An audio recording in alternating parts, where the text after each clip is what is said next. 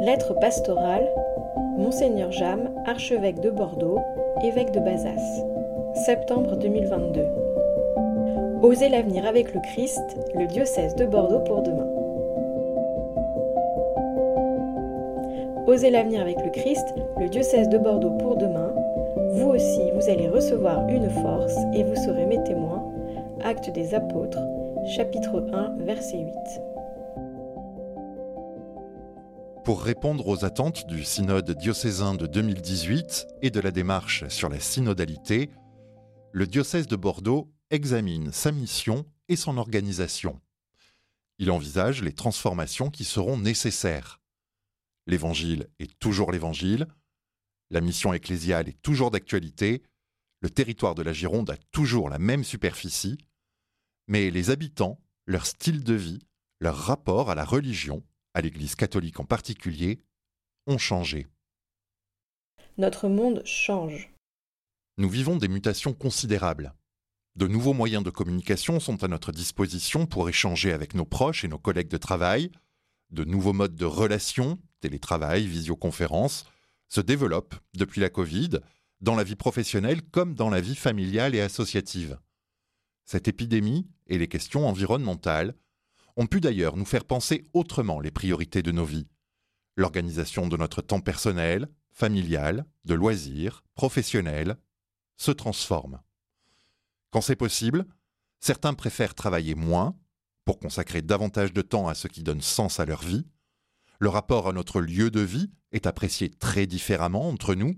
Il y a ceux qui sont profondément attachés à leur terre, d'autres qui souhaitent changer de lieu et ne le peuvent pas, d'autres encore qui sont indifférents au lieu où ils habitent. Les relations se tissent parfois entre voisins, mais d'autres choisissent de vivre leurs relations ailleurs. Dans l'opinion de beaucoup de nos contemporains, on peut se passer de Dieu. Ce qui n'empêche pas que, dans cette société française très sécularisée et multiculturelle, des religions et de nombreux courants spirituels existent et se proposent. Nous sommes chrétiens dans ce monde et pour ce monde. Nous vivons notre mission chrétienne en tenant compte de cet environnement, des moyens aussi de notre diocèse, sans nous rêver, mais sans nous déprécier non plus, avec réalisme. Nous sommes porteurs d'une belle histoire de plusieurs siècles ici, en Gironde. Avec cette histoire, nous voulons oser l'avenir. C'est, nous dit-on, caractéristique de la jeunesse que d'être tendu vers l'avenir. Nous envisageons l'avenir de notre diocèse à cause du Christ vivant et ressuscité, de son éternelle jeunesse. Il vit, le Christ, notre espérance, et il est la plus belle jeunesse de ce monde. Tout ce qu'il touche devient jeune, devient nouveau, se remplit de vie. 1 Pape François, Christus Vivit, 2018, numéro 1. Notre diocèse a eu la chance de connaître deux synodes diocésains. Le premier avec Monseigneur Haidt, entre 1990 et 1993, puis un second en 2016-2018 avec Monseigneur Ricard. En 2021-2022, nous avons réfléchi sur la synodalité dans l'Église avant le synode des évêques à Rome. M'appuyant sur ces réflexions, sur les échanges avec les conseils diocésains, je propose quelques pistes pour la mission du diocèse. Elles s'appuieront notamment sur une organisation territoriale nouvelle. Les secteurs pastoraux actuels, riches de près de 30 ans de vie pastorale, vont en effet devenir paroisses nouvelles. Ces paroisses nouvelles seront au service de la mission chrétienne de tous les paroissiens, ministres ordonnés, personnes consacrées, familles, enfants et jeunes, personnes âgées et malades, ce n'est pas la réorganisation qui est première, celle-ci n'est qu'au service de la mission. Elle est même exigée par la mission. Ce qui est premier, c'est la mission que le Christ nous confie. Allez, vous aussi, à ma vigne. Première partie.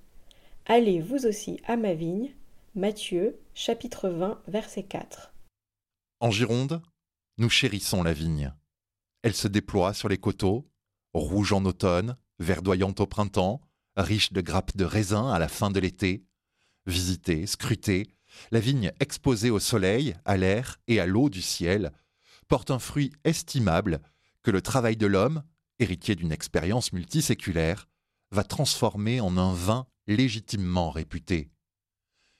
Nous savons aussi la fragilité de la vigne, abîmée par la grêle, brûlée par le gel, attaquée par des maladies. Le souci des ouvriers, c'est d'en prendre soin, pour qu'elle porte un fruit abondant et de qualité. Le Christ choisit l'image de la vigne pour évoquer notre mission chrétienne dans le monde. Nous sommes les ouvriers envoyés à la vigne du Seigneur. Comme les ouvriers de la parabole, embauchés à différentes heures de la journée, nos missions sont plus ou moins récentes, suivant nos âges, suivant notre histoire chrétienne personnelle.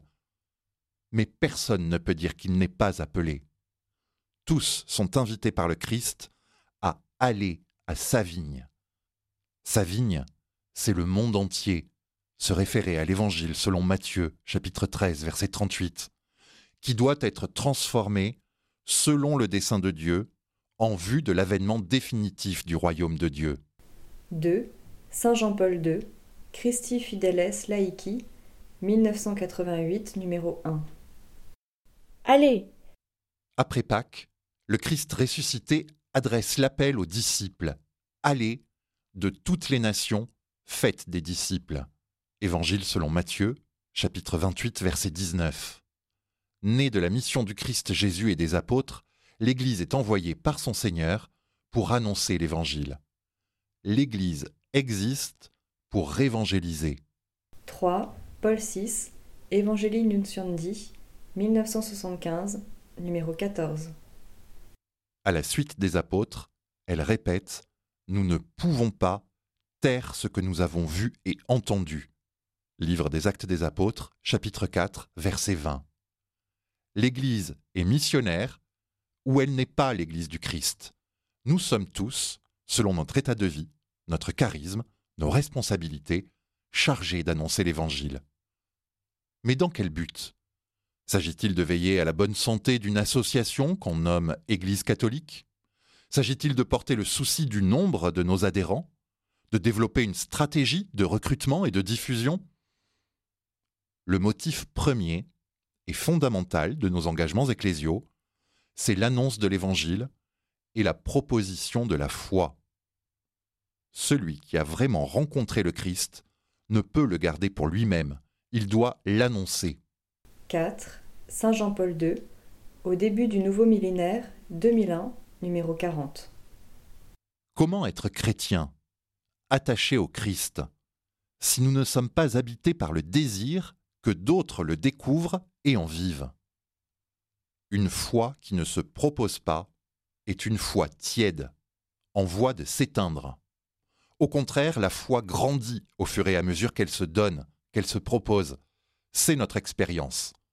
C'est aussi le sens de l'appel du pape François à être une Église en sortie, à être disciple missionnaire.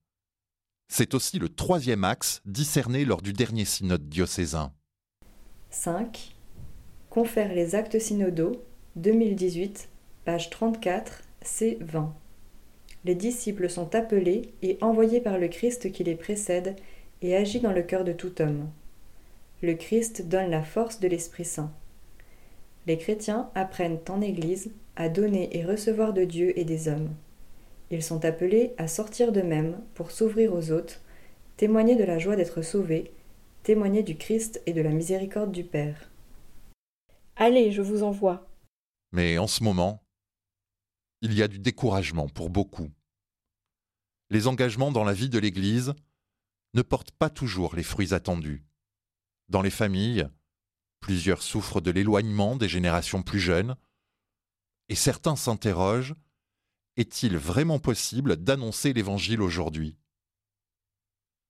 Allez, je vous envoie comme des agneaux au milieu des loups. Évangile selon Saint Luc, chapitre 10, verset 3. Et les loups paraissent nombreux. Nous sommes tentés par le repli. Face à la sécularisation, nous sommes gagnés parfois par l'amertume, la tristesse.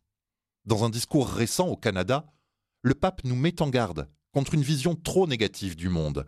Il invite à discerner la réalité et à reconnaître Dieu présent, agissant, aimant ce monde. 6. Confère Pape François, discours à Notre-Dame de Québec, le 28 juillet 2022. À cette sécularisation massive s'ajoutent nos propres fragilités et celles de nos communautés, nos tensions internes aussi. La réflexion sur la synodalité s'en est fait l'écho. Le scandale des abus dans l'Église, souligné par le rapport de la SIAZ, accélère chez certains l'éloignement. 7. SIAZ, Commission indépendante sur les abus sexuels dans l'Église. Le témoignage de vie de plusieurs d'entre nous est contraire à l'évangile proclamé, et les fautes graves de quelques-uns paralysent parfois le corps tout entier. Cela peut porter à s'interroger. Avec ces scandales à répétition, l'évangélisation est-elle toujours pertinente? Et d'ailleurs, qui suis-je, moi-même, pour annoncer le Christ? Mais pourquoi se poser la question? Nous connaissons déjà la réponse. Et les apôtres avant nous, et les missionnaires avant nous. Nous ne sommes pas suffisamment croyants. Nous le savons tous. Pourtant, le Seigneur nous a choisis. Rappelons-nous ce qui précède l'envoi en mission des disciples. Devant Jésus ressuscité, ils se prosternèrent, mais certains eurent des doutes. Évangile selon Matthieu, chapitre 28, verset 17. Que fait alors le Christ devant la faiblesse de leur foi? Il renonce à son projet? Non, il les envoie en mission. Et il leur fait une promesse. Et moi, je suis avec vous tous les jours, Évangile selon Matthieu chapitre 28 verset 20. Cette promesse est réitérée le jour de l'ascension. Vous allez recevoir une force, celle de l'Esprit Saint, et vous serez mes témoins. Livre des Actes des Apôtres chapitre 1 verset 8. Les hésitations à vivre notre mission sont le signe d'un oubli de la promesse, le signe d'une vie qui ne s'appuie pas assez sur la force de l'Esprit. Il n'y aura jamais d'évangélisation possible sans l'action de l'Esprit Saint, disait Paul VI. 8. Paul VI, Evangelii Nunciandi, 1975, numéro 75.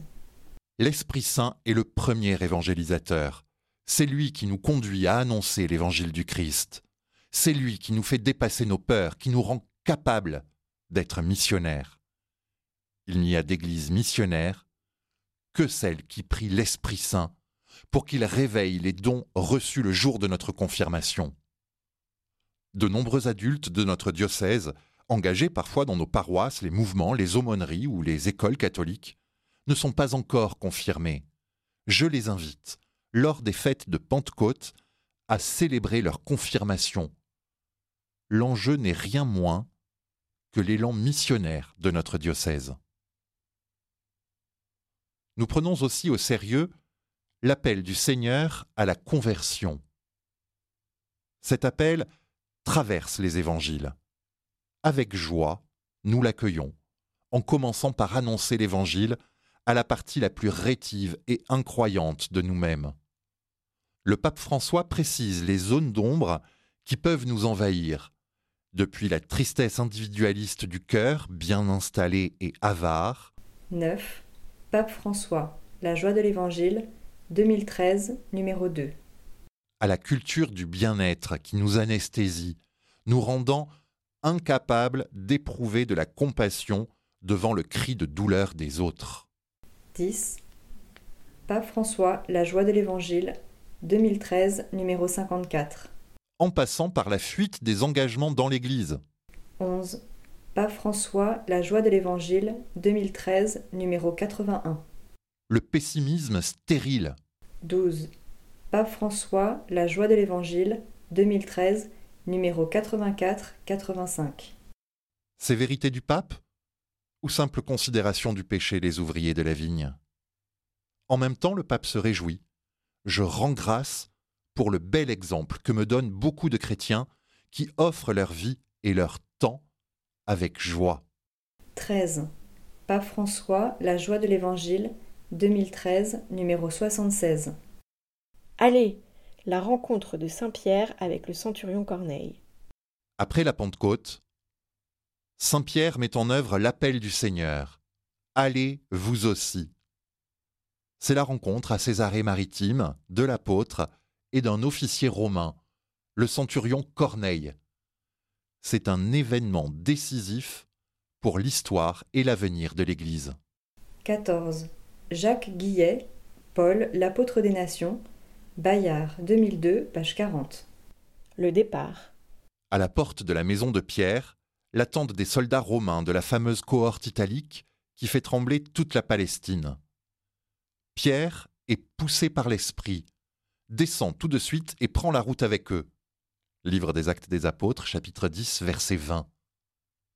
C'est impensable. Lui, Simon-Pierre, un juif, se rendre chez les païens. Qui plus est, un officier de l'armée d'occupation. Pourtant, Pierre fait route avec ses soldats pendant un jour et demi pour se rendre chez Corneille. À la suite de Pierre, dans le même souffle de l'esprit, des chrétiens sortent à la rencontre de voisins, de collègues de travail, d'habitants du quartier.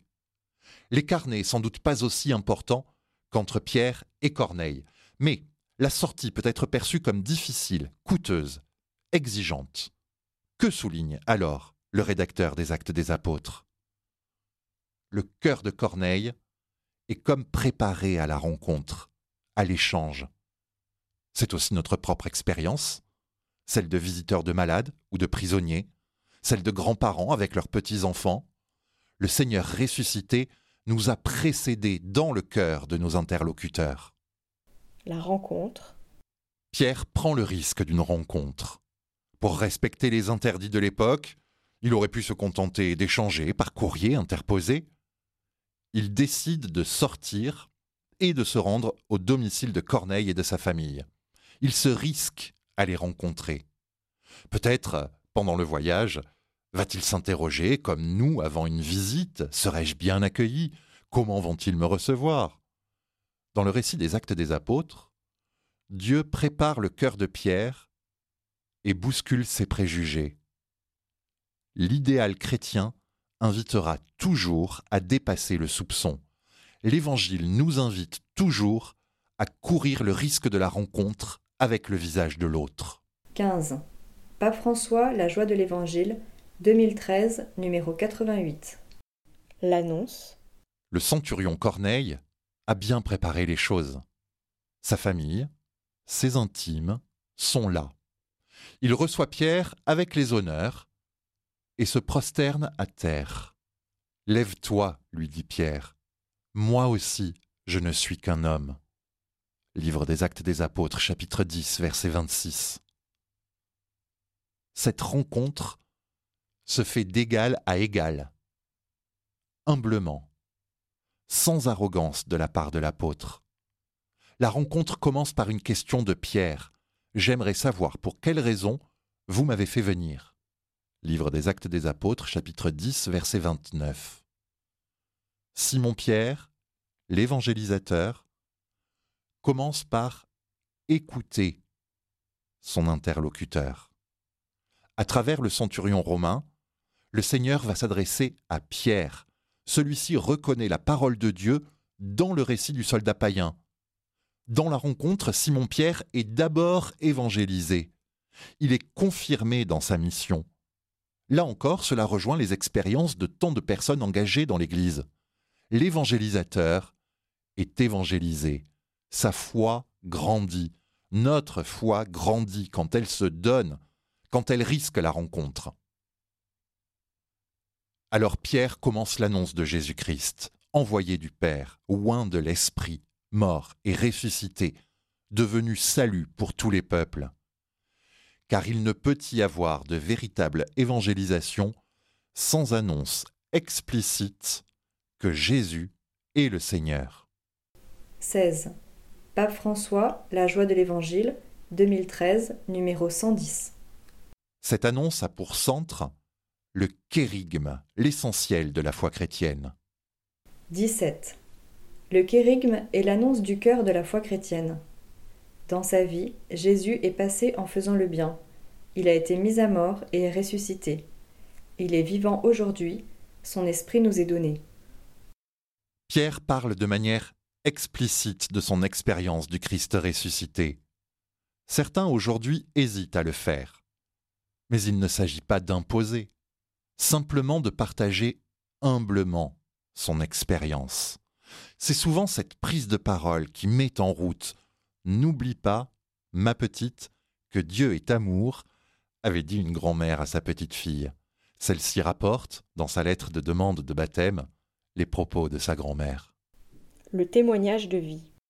Avant d'appeler Simon-Pierre, Corneille, éclairé par le Seigneur, avait sans doute entendu parler des disciples de Jésus, des paroles et des actes de Pierre à Joppé.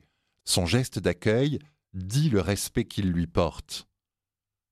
Pour l'Église, le témoignage d'une vie authentiquement chrétienne, livrée à Dieu dans une communion que rien ne doit interrompre, mais également donnée au prochain avec un zèle sans limite, est le premier moyen d'évangélisation.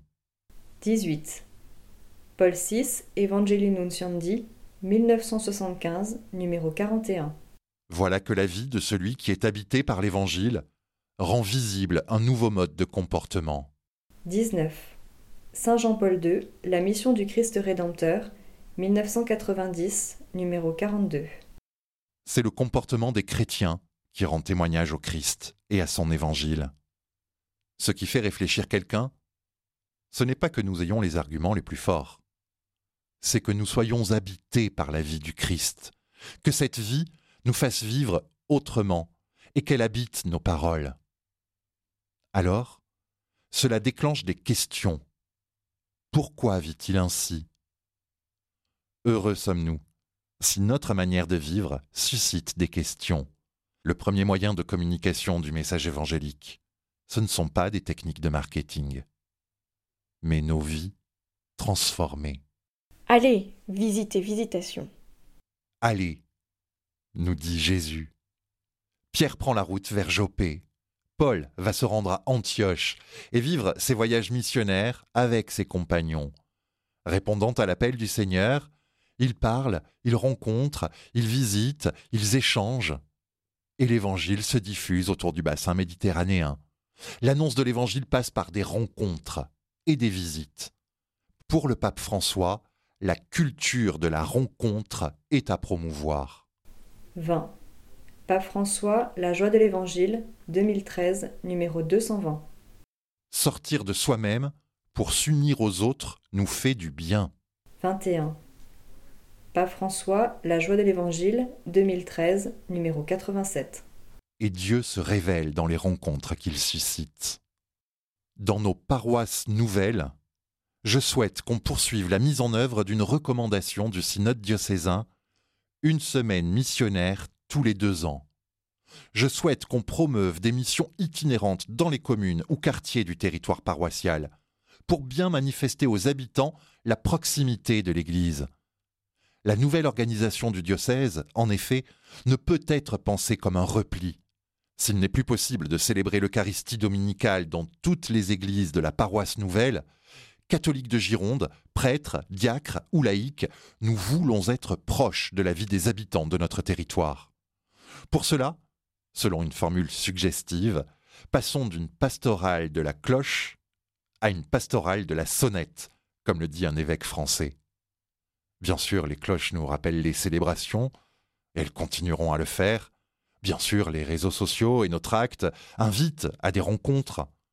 Mais nous ne pouvons pas nous limiter à accueillir à la maison paroissiale ou au presbytère celles et ceux qui, de moins en moins souvent, viendront solliciter un service. Il nous faut aller à la rencontre des gens, écouter leurs attentes, leurs joies, leurs soucis, pour annoncer l'amour du Christ à leur égard. De ce point de vue, les fraternités chrétiennes de quartier, dont il va être question plus loin, seront précieuses, elles aussi.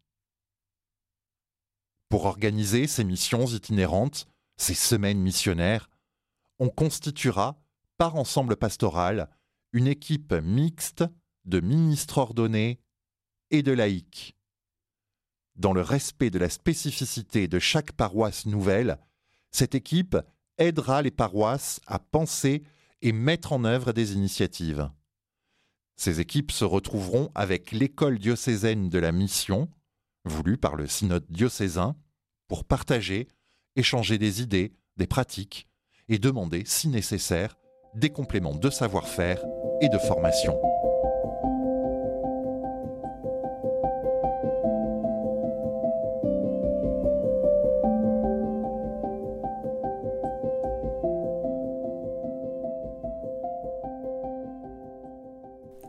Deuxième partie. La vigne du Seigneur porte du fruit. En Gironde, tant de personnes vivent de la vigne. Les ouvriers sont nombreux, les métiers de la vigne sont multiples. Mais regardons la vigne aussi pour elle-même. Nous savons les cépages différents, et ces cépages vont produire des fruits différents. Assemblés de manière unique, ils vont donner des vins différents. On sait ici la multitude d'appellations et de crus. La Bible, elle aussi, parle de la vigne pour elle-même. Celle-ci symbolise le peuple de Dieu et évoque son mystère. Cette vigne, en demeurant dans le Christ, porte un fruit abondant et varié, la fraternité, la solidarité, le dialogue, le souci de la maison commune. Elle devient un peuple ardent à faire le bien. Lettre de Tite, chapitre 2, verset 14. Demeurez en moi, Jean, chapitre 15, verset 4. Mais ce fruit de la vigne n'est possible qu'en demeurant dans le Seigneur. Se référer à l'évangile de Jean, chapitre 15, verset 5.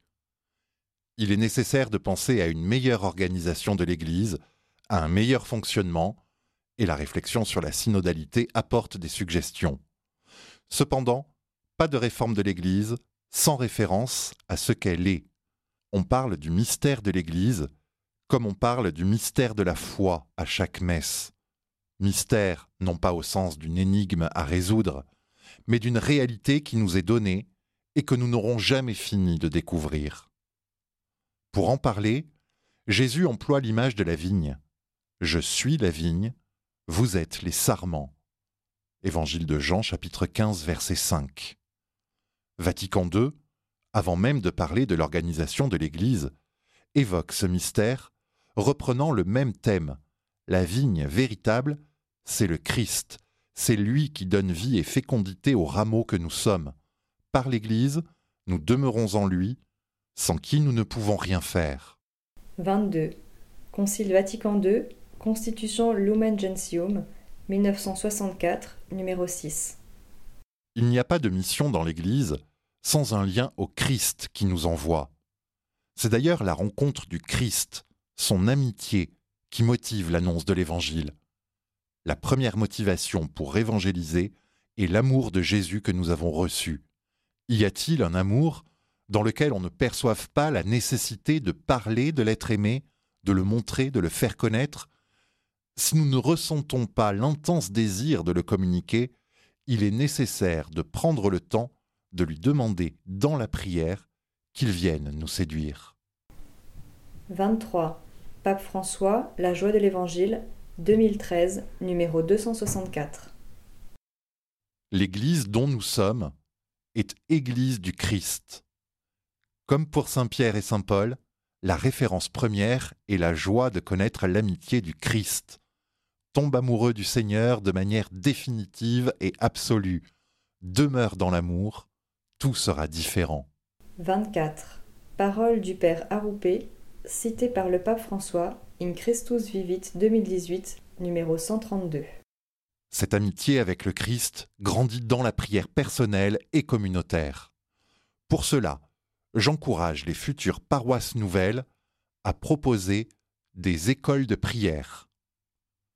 L'Église en Gironde est également riche de nombreuses traditions spirituelles, les traditions dominicaines, carmélites, franciscaines, ignatiennes, le renouveau charismatique, la spiritualité de la relecture de vie. Ces écoles de spiritualité nous aident à approfondir notre amitié avec le Christ, à être unis davantage à lui. Voilà qui pourrait contribuer à redonner aux catholiques la capacité d'exprimer leur foi à partir de leur expérience propre, ce qu'ils ont souvent du mal à faire. 25. Étienne Grieux, Une foi qui change le monde, Bayard, 2013, page 247. Notre lien au Christ passe aussi par une meilleure connaissance de qui il est. nous avons besoin de nourrir notre intelligence pour approfondir notre foi au Christ et l'annoncer à tous les âges de la vie. Adultes, nous ne pouvons pas nous limiter aux formations reçues lorsque nous étions enfants. La catéchèse n'est pas réservée à l'enfance. La réflexion, la lecture d'ouvrages liés à la foi, la méditation à partir d'œuvres d'art, tableaux, musique sacrée, architecture religieuse, sont des éléments importants pour nourrir notre vie chrétienne et fortifier notre foi. Une formation à tous les niveaux, destinée aux prêtres, diacre, laïque, est un investissement indispensable. Ce faisant, nous préparons l'avenir. Les premières formations se vivent au plus près de la vie des gens, dans la paroisse ou entre paroisses voisines. C'est le sens du nouveau parcours de catéchèse pour adultes, croire et comprendre. Bien souvent, ces parcours de formation, proposés en particulier par l'Institut Péberlan, réveillent le goût de connaître davantage la Bible, la théologie, l'histoire de l'Église. Pour ceux qui les fréquentent, ils donnent la capacité de répondre à un appel, à une mission, en se donnant les outils pour le faire. Bien sûr, pour que la vigne porte du fruit, la mission ecclésiale exige de se référer constamment aux Écritures. Ignorer les Écritures, c'est ignorer le Christ, disait Saint Jérôme. Dans nos réunions, nous nous mettons à l'écoute de la parole de Dieu, le disciple du Christ est une grande oreille qui écoute. Dans l'Église, marchant ensemble vers le Christ, nous avons besoin de l'écouter et de nous écouter. Une Église synodale est une Église de l'écoute avec la conscience qu'écouter est plus qu'entendre. C'est une écoute réciproque dans laquelle chacun a quelque chose à apprendre, nous dit le pape. 26. François, discours à l'occasion du 50e anniversaire du Synode romain 2015. Cela suppose quelques attitudes. Éviter de faire plusieurs choses à la fois, essayer de comprendre l'autre. Écouter l'autre et communiquer avec lui, ce n'est pas lui imposer mes idées. Écouter, c'est difficile. On comprend alors la demande du jeune Salomon qui demande au Seigneur Donne-moi un cœur qui écoute. Premier livre des rois, chapitre 3, verset 9. L'écoute est aussi un don à redemander sans cesse. La fraternité en Christ. Notre diocèse est sous le patronage d'André, frère de Simon-Pierre. Jésus, marchant le long de la mer de Galilée, vit deux frères, Simon, appelé Pierre, et son frère, André, il vit deux autres frères, Jacques, fils de Zébédée, et son frère Jean. Évangile selon Matthieu, chapitre 4, versets 18 à 21. À la fin du dernier évangile, Pierre, de la première fratrie, et Jean, de la deuxième, se rendent au tombeau. Évangile de Jean, chapitre 20, verset 3. C'est là le début de la fraternité nouvelle, née du mystère pascal du Christ la racine de notre fraternité, est en Christ, Jésus mort et ressuscité. Lui, le Christ ressuscité, ne dit plus à Marie-Madeleine et aux apôtres Allez dire à mes disciples. Il dit Allez annoncer à mes frères. Évangile selon Matthieu chapitre 28 verset 10. Va trouver mes frères. Évangile de Jean, chapitre 20, verset 17. La communauté ecclésiale est constituée de frères et de sœurs du Christ. Je veux considérer l'Église en Gironde comme fraternité en Christ. Dans ses lettres, Saint Pierre désigne la communauté des frères comme la fraternité. 27. Confère 1P, chapitre 2, verset 17, et 1P, chapitre 5, verset 19, selon une thèse soutenue par le père du Jarrier, le mot grec adelphotes, traduit par fraternité, apparaît pour la première fois dans le Nouveau Testament. Il n'a jamais été employé par le grec non chrétien avant. Les fraternités chrétiennes, lancées par le synode diocésain, trouvent leur justification, leur sens, dans cette réalité. 28. confère les actes synodaux du diocèse de Bordeaux, proposition P6 2018, page 30. Elles nous font faire l'expérience concrète de cette fraternité en Christ qui nous unit par la parole et les sacrements, où nous nous soutenons dans la foi et dans la vie. Je souhaite que ces fraternités chrétiennes se développent et attirent. J'invite donc les baptisés catholiques du diocèse à être membres d'une fraternité chrétienne. Plusieurs existent déjà, les équipes des différents mouvements ou communautés, parfois une équipe d'animation paroissiale ou une équipe d'accompagnement de personnes en deuil. Mais je veux attirer l'attention sur l'importance de fraternités chrétiennes spécifiques, celles dont les membres habitent proches les uns des autres. Je leur donne le nom de fraternité chrétienne de quartier. Dans une commune rurale, dans un quartier de ville, il s'agit de vivre des relations de proximité entre chrétiens. Fraternité chrétienne. Des documents existent pour expliquer les caractéristiques de ces fraternités chrétiennes. Ce sont des groupes assez petits pour que ces membres se connaissent assez et entretiennent des relations fraternelles, pas seulement pendant les réunions.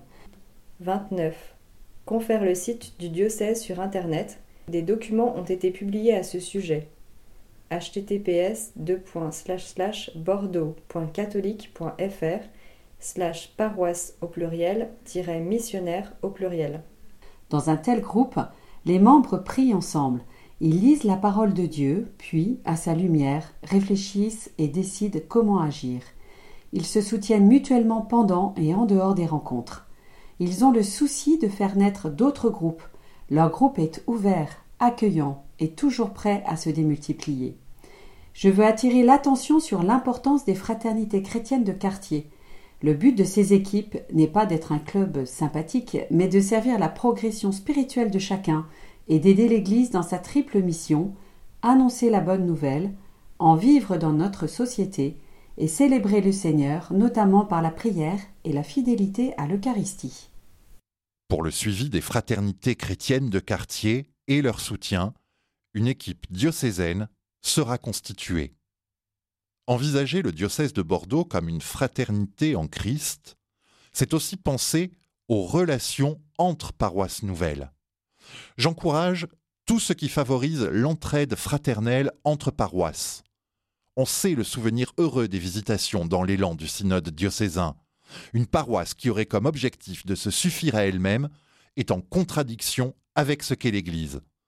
Toutes les relations entre paroisses voisines, membres du même ensemble pastoral, favorisent l'enrichissement réciproque. L'ensemble pastoral, ou doyenné, peut être un lieu où se définissent les mutualisations nécessaires aujourd'hui. L'entraide peut se vivre au plan des formations à proposer, de la préparation au sacrement, de la catéchèse, ou dans d'autres domaines, y compris matériels. Cette entraide permet aux prêtres, aux diacres, aux laïcs engagés de se donner plus de temps pour des initiatives nouvelles, par exemple les semaines missionnaires. J'encourage prêtres et diacres sur un secteur géographique à se donner des repères pour vivre des moments d'échange, partager des repas et temps de prière. Je suis prêt à considérer la demande de prêtres, jeunes ou plus âgés, désireux de favoriser la vie fraternelle, la vie en équipe, le partage de la prière, des repas. Si c'est nécessaire, les presbytères seront adaptés pour cela. La maison diocésaine Saint-Louis-Beaulieu participe au même objectif renforcer les liens entre services, paroisses et mouvements. Cette maison de famille manifeste, par le regroupement des services diocésains et des mouvements d'Église, l'unité de notre diocèse. Son objectif est de favoriser la communion entre tous et, en étant ouverte aux personnes extérieures, de faciliter l'action missionnaire de notre Église. Où puisons-nous la force de vivre cette fraternité? Dans l'Eucharistie célébrée ensemble. Nous ne pouvons pas vivre sans le repas du Seigneur, s'écriaient les premiers chrétiens. 30. Confère Saint Jean-Paul II, Le jour du Seigneur, 1998, numéro 46. La communion au Christ est profondément liée à la communion fraternelle. 31. Confère Saint Jean-Paul II Le jour du Seigneur, 1998, numéro 44. Benoît XVI, alors cardinal Ratzinger, le souligne. En fait, dans la théologie classique de l'Église, l'Eucharistie a été bien comprise ainsi, non pas tant comme la rencontre de l'âme avec le Christ, que comme l'union des chrétiens en l'unique corps du Seigneur. Pour devenir la source du sentiment fraternel, une célébration eucharistique, cela va de soi, doit être intérieurement reconnue et accomplie comme un sacrement de fraternité. 32. Joseph Ratzinger, frère dans le Christ, Cerf, 2005, page 86. L'Eucharistie n'est pas d'abord un acte de dévotion individuelle, mais bien l'entrée dans le mystère du corps du Christ. L'Eucharistie fait de nous des frères. Communiant au même Seigneur, nous ne formons qu'un seul corps. Nous ne participons pas à la messe parce que nous nous entendons bien et que nous nous aimons, mais pour nous entendre et nous aimer. Le cardinal Etchegaray témoignait Entrons tous joyeusement dans cette ronde où le sacrement de l'autel et le sacrement du frère constituent les deux bouts d'une même chaîne d'amour. Cherchez le secret des sœurs de Mère Teresa, des frères du père de Foucault, ou des moines trappistes, solidaires du peuple algérien jusqu'au sacrifice de leur vie. Partout, vous découvrirez un tabernacle, une petite chapelle, où la contemplation eucharistique pousse irrésistiblement au partage des souffrances et des espoirs de ceux qui ont faim et soif de justice et de paix. 33. Roger Etchegaray, homélie de la fête Dieu à Liège, Osservatore Romano, édition française, numéro 25, 18 juin 1996. Un peuple ardent à faire le bien, Timothée, chapitre 2, verset 14, par le dialogue et la solidarité. La fraternité se vit avec tous les hommes et femmes. L'Église, dont nous faisons partie, est catholique, universelle. Elle s'adresse à tous et est porteuse d'un message d'amour pour tous. C'est un don et une tâche des communautés chrétiennes que de promouvoir la fraternité, l'amitié et le dialogue. Nous avons besoin de nous écouter les uns les autres et de nous compléter dans notre réception partielle de la réalité et de l'Évangile. 34. Pape François, La joie de l'Évangile, 2013, numéro 40, note numéro 3.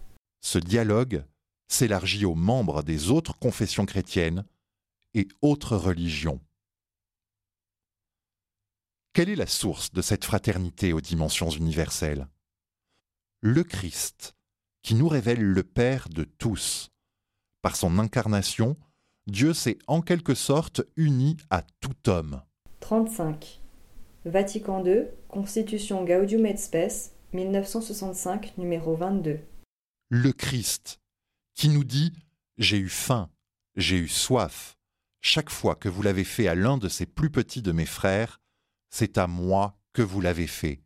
Évangile selon Matthieu chapitre 25 verset 40. Le Christ, qui nous offre la parabole du bon samaritain, au légiste qui lui demande Qui est mon prochain? Il conclut par une autre question Qui s'est fait le prochain de l'homme blessé?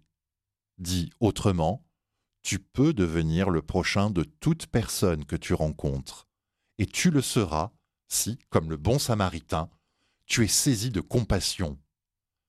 Par ces gestes, le bon samaritain a montré que notre existence à tous est profondément liée à celle des autres. La vie n'est pas un temps qui s'écoule, mais un temps de rencontre. 36, Pape François, Fratelli Tutti 2020, numéro 66. Bien sûr, le souci d'une fraternité universelle habite le cœur de nos contemporains. Et pour faire grandir cette fraternité, de réelle générosité se manifeste.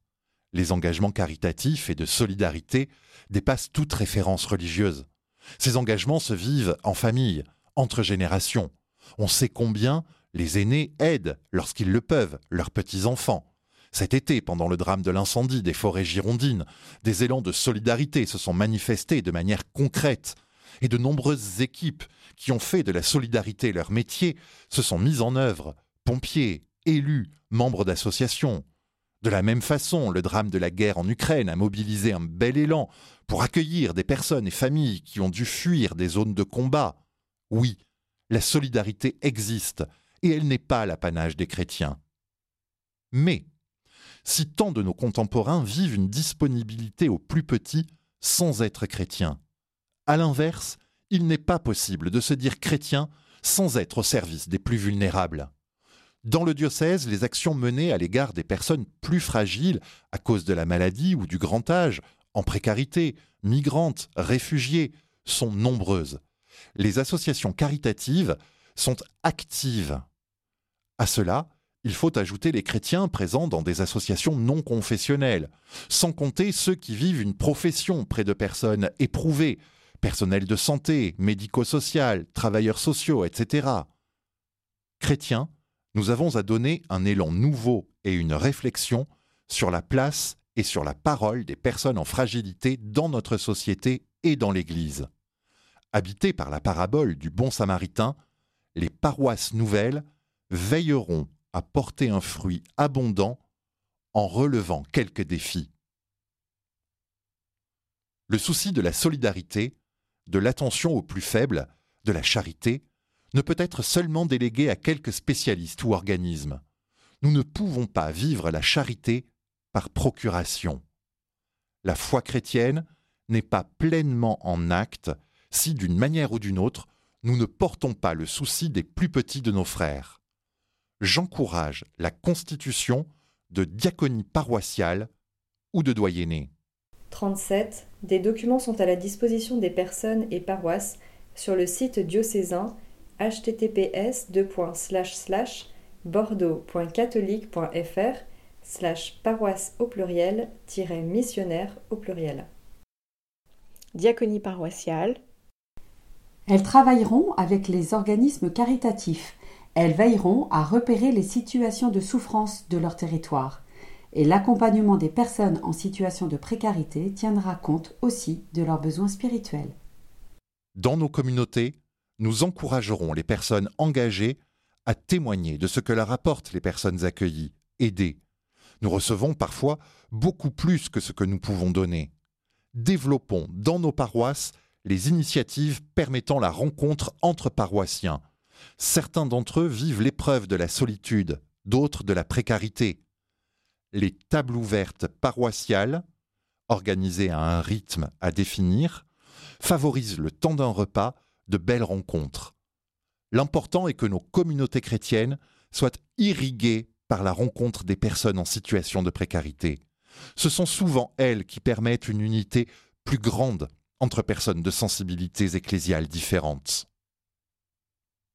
Pour donner un élan nouveau à tous ces engagements, le diocèse organisera un festival de la diaconie, grâce au Conseil diocésain de la solidarité, au mouvement caritatif et aux diaconies paroissiales. Membres du diocèse de Bordeaux, nous ne pouvons pas oublier le geste de Saint André, notre saint patron. C'est lui qui a présenté au Seigneur l'enfant qui n'avait que cinq pains et deux poissons. Et le Christ a alors pu multiplier les pains et nourrir la foule. Le regard de Saint André, le geste de Saint André, nous inspire aujourd'hui. Nous aussi, à sa suite, avons à agir avec le peu que nous avons, et le Seigneur pourra faire des merveilles. La diaconie est constitutive de notre foi. L'important, c'est que tous y soient sensibilisés. Par exemple, le parcours de préparation à la confirmation proposera aux jeunes un geste, une rencontre avec des personnes plus fragiles en rejoignant le service évangélique des malades, ou sans en faire partie, les paroissiens adultes sont appelés à être des veilleurs pour des personnes âgées ou malades, seules chez elles. L'annonce de l'Évangile n'est pas reçue si elle ne passe pas par des actes, des comportements. Et ces actes, ces engagements, peuvent aller jusqu'à l'engagement politique au service du bien commun, dans nos communes, par exemple. La sauvegarde de la maison commune, cet été, la canicule, la sécheresse, les incendies ont redonné, hélas, de l'actualité à la réflexion du pape François dans son encyclique Laudato Si. Celle-ci a pour objet la sauvegarde de la maison commune. la réflexion du pape François nous concerne tous. Quel genre de monde voulons-nous laisser à ceux qui nous succèdent, aux enfants qui grandissent? Numéro 160. Nous n'héritons pas de la terre de nos parents, nous l'empruntons à nos enfants. Antoine de Saint-Exupéry. Le pape François se fait l'écho du cri de cette terre en raison des dégâts que nous lui causons par l'utilisation irresponsable et par l'abus des biens que Dieu a déposés en elle. Numéro 2. La planète Terre, notre maison commune, nous en avons la responsabilité. Nous devons la partager. Elle ne peut être annexée par quelques-uns dans l'oubli des autres.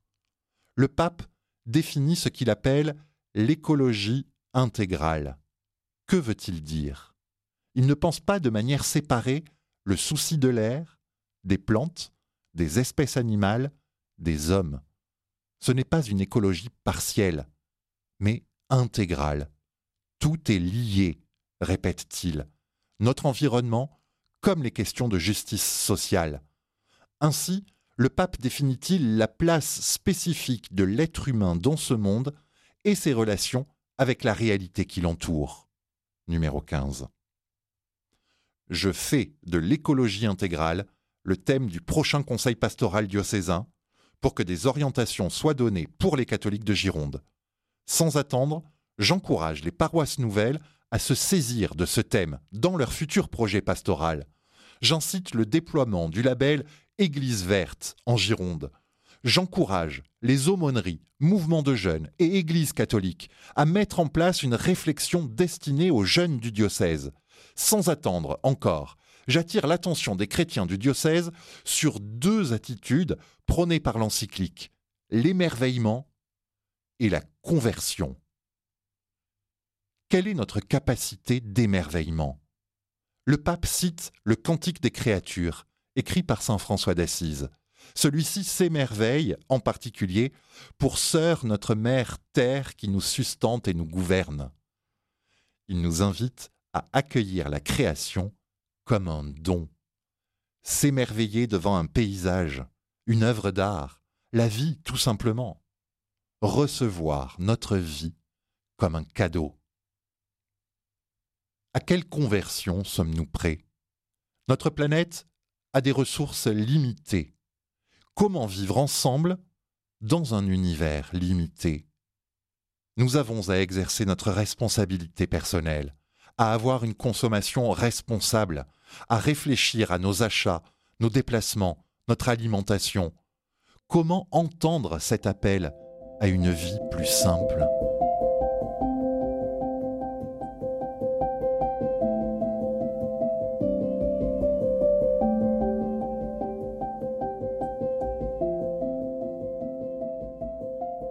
Troisième partie, pour une Église missionnaire et synodale, constitution des paroisses nouvelles.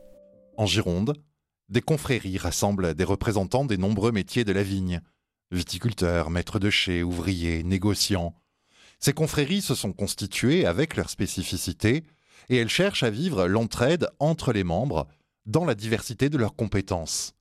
À l'occasion des vendanges, de la fête de Saint-Vincent, patron des vignerons, de l'accueil de nouveaux membres, c'est toute une famille qui est heureuse de se réunir. Le diocèse de Bordeaux se réunit aussi à l'invitation de son Seigneur, à la cathédrale de Bordeaux, à l'occasion de la Saint-André, patron du diocèse, à l'occasion des ordinations de prêtres, diacres ou évêques. Il se réunit chaque année pour la messe chrismale autour de l'évêque, belle image du diocèse composé de multiples paroisses, riches de vocations et de missions très diverses. Autour de l'évêque, nous sommes l'Église catholique en Gironde. Les prêtres et diacres qui ont reçu leur mission de l'évêque renouvellent leur engagement. Et à la fin de la messe, les différents représentants, personnes laïques, ministres ordonnés, personnes consacrées, quittent la cathédrale et prennent la direction de leur lieu de mission.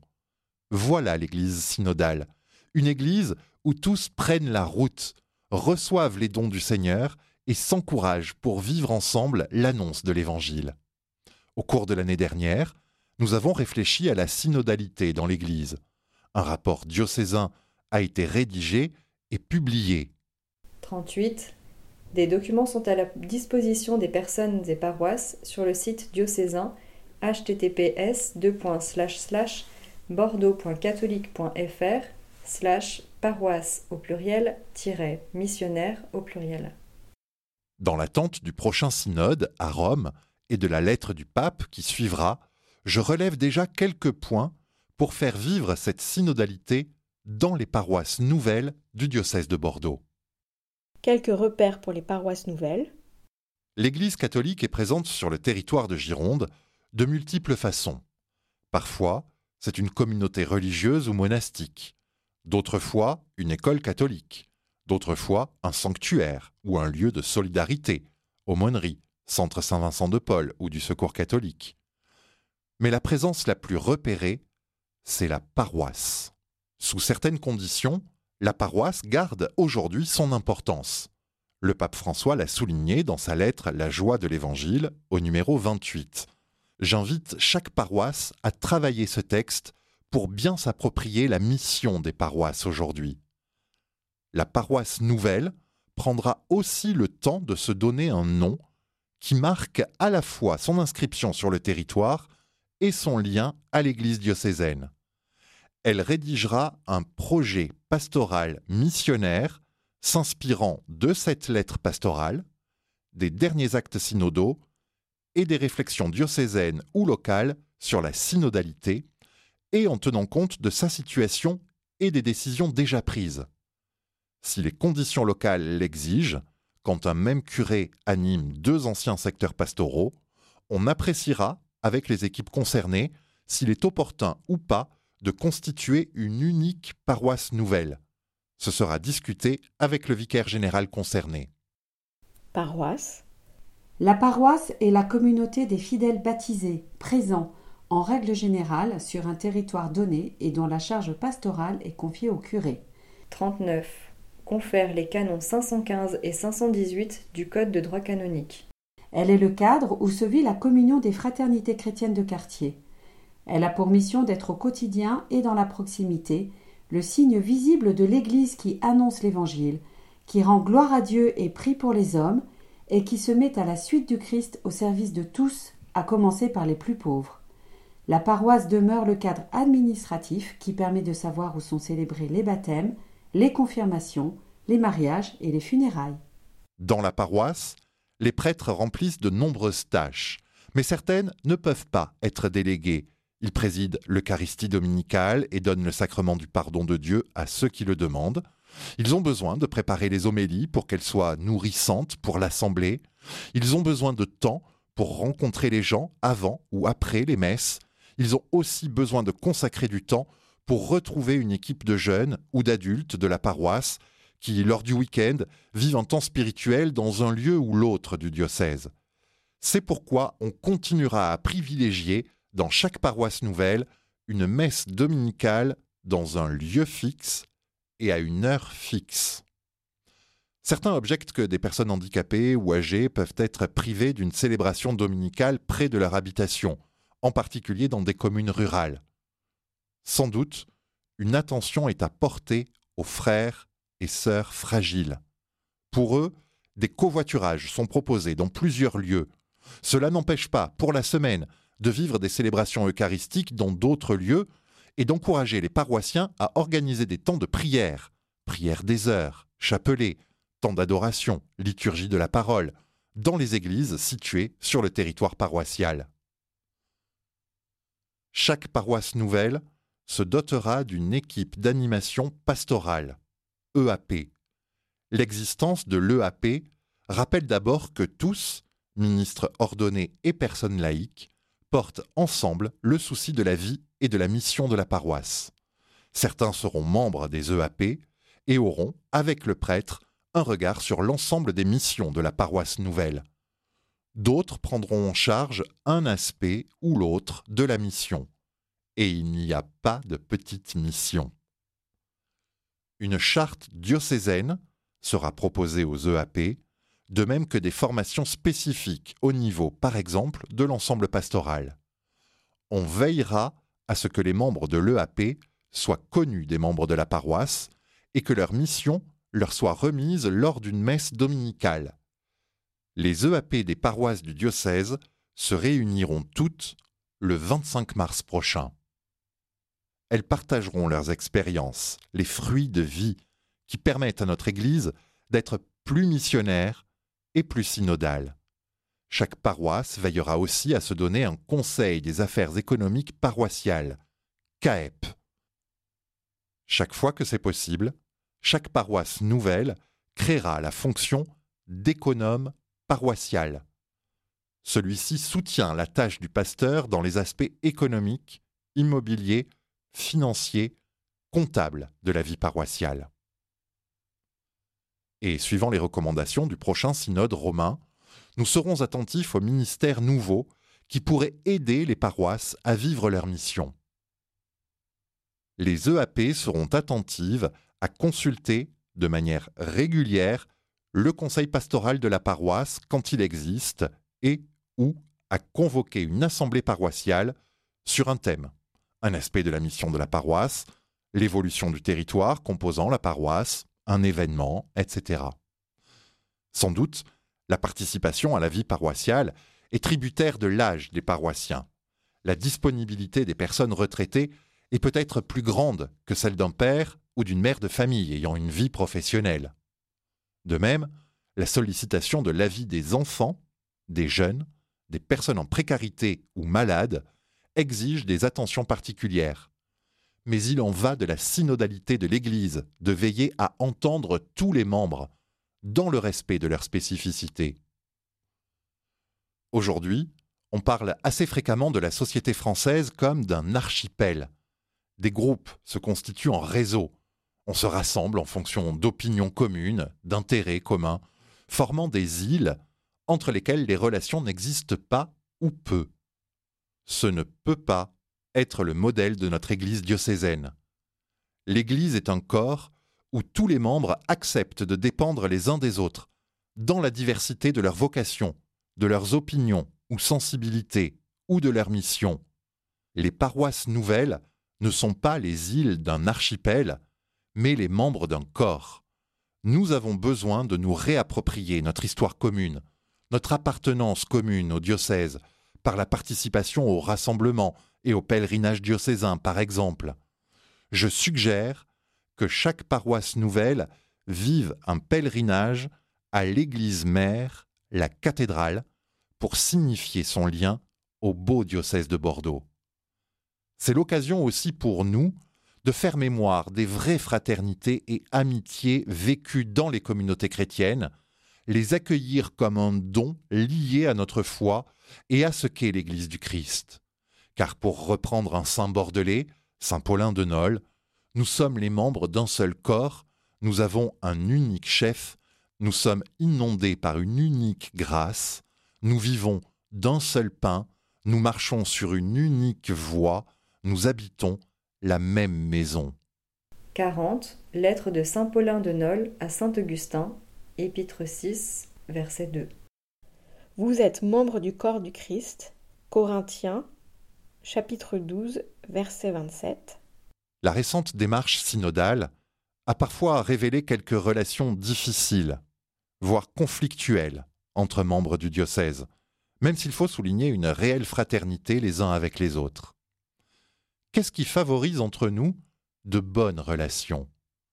Pour répondre, j'encourage à accueillir le témoignage des premières communautés chrétiennes décrites dans le livre des Actes des Apôtres et les lettres de Saint Paul.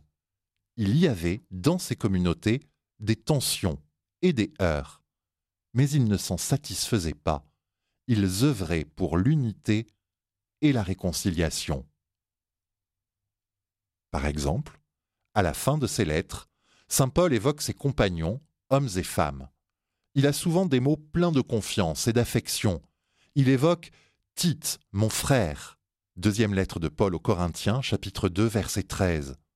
Mon compagnon et mon collaborateur, Deuxième lettre de Paul aux Corinthiens, chapitre 8, verset 23. Il parle avec autant d'affection de Timothée, Sostène, Lucius, Phébé notre sœur, Prisca et Aquilas, et tant d'autres. Entre Paul et ses collaborateurs, il y a une estime réciproque, une aide mutuelle, une vraie solidarité. Ils ont pourtant des tempéraments différents. Dans les paroisses nouvelles, nous continuerons à développer cette estime réciproque en valorisant l'autre, faisant abstraction des possibles polémiques. Rappelons-nous, dans l'Évangile, la rencontre de Zachée avec Jésus. Zachée se croyait méprisé, rejeté de tous du fait de sa profession. Se sentant estimé de Jésus, il va déployer une énergie extraordinaire. Et puis communiquons entre nous. Penser que l'autre est conscient de ma bonne volonté, de mon désir de collaborer, de vivre en communion, peut entraîner, si je ne lui en parle pas, des malentendus, des blocages. Communiquons entre nous, entre services et paroisses, entre prêtres, diacres et laïcs, entre gens de sensibilités différentes. Et si ton ennemi a faim, donne-lui à manger. Ne te laisse pas vaincre par le mal, sois vainqueur du mal par le bien. Lettre de Saint Paul aux Romains, chapitre 12, versets 20 et 21. Dans l'Église, l'Esprit Saint suscite des charismes, des ministères différents, sans disloquer le corps du Christ. C'est l'Esprit Saint qui fait habiter dans le cœur des disciples missionnaires non pas un esprit de domination, de pouvoir, mais de service, de collaboration. Ayons l'humilité qui nous situe à notre place comme membres de ce corps. Laissons-nous habiter par l'Esprit Saint. Celui-ci nous donne la grâce de vivre avec les autres différents. C'est l'Église de Pentecôte, une Église missionnaire et synodale. Les prêtres pris parmi les frères. Dans notre diocèse, beaucoup comprennent très bien que l'Église ne repose pas seulement sur les prêtres, et se réjouissent à juste titre de voir tant de laïcs être des pierres vivantes. Se référer à la première lettre de Pierre, chapitre 2, verset 5. Les diacres sont appréciés et prennent leur part dans la vie des communautés. Pour autant, ni le laïc, ni le diacre ne peuvent remplacer le prêtre, pas plus d'ailleurs que le prêtre ne remplace le laïc ou le diacre. Leur vocation et leurs fonctions sont diverses, spécifiques et complémentaires et certaines, comme celles des prêtres, sont indispensables. Comment faire alors? La grande majorité des prêtres exercent en paroisse. Pourtant, d'autres lieux ont besoin du ministère des prêtres, comme les séminaires, sans parler du devoir de solidarité avec des diocèses de la province ou de l'Église universelle. Alors que faire? Nous vivons dans l'espérance qu'il y ait davantage de prêtres, et pour cela, nous prions régulièrement pour les vocations. Je demande aux paroisses d'inclure dans la célébration dominicale une prière pour les vocations de prêtres et de personnes consacrées. Notre prière exprime au Seigneur notre désir, notre confiance et notre espérance. Cela étant, l'avenir du diocèse n'est pas envisagé à partir du seul nombre des prêtres. Ceux-ci savent pouvoir compter sur des personnes laïques formées et passionnées par l'évangélisation. Dans la majorité des paroisses, il y a une bonne collaboration entre prêtres, diacres et laïcs. Bien sûr, cette collaboration ne doit pas être acceptée seulement comme une nécessité, mais aussi reconnue comme une grâce pour la vie de l'Église et l'annonce de l'Évangile.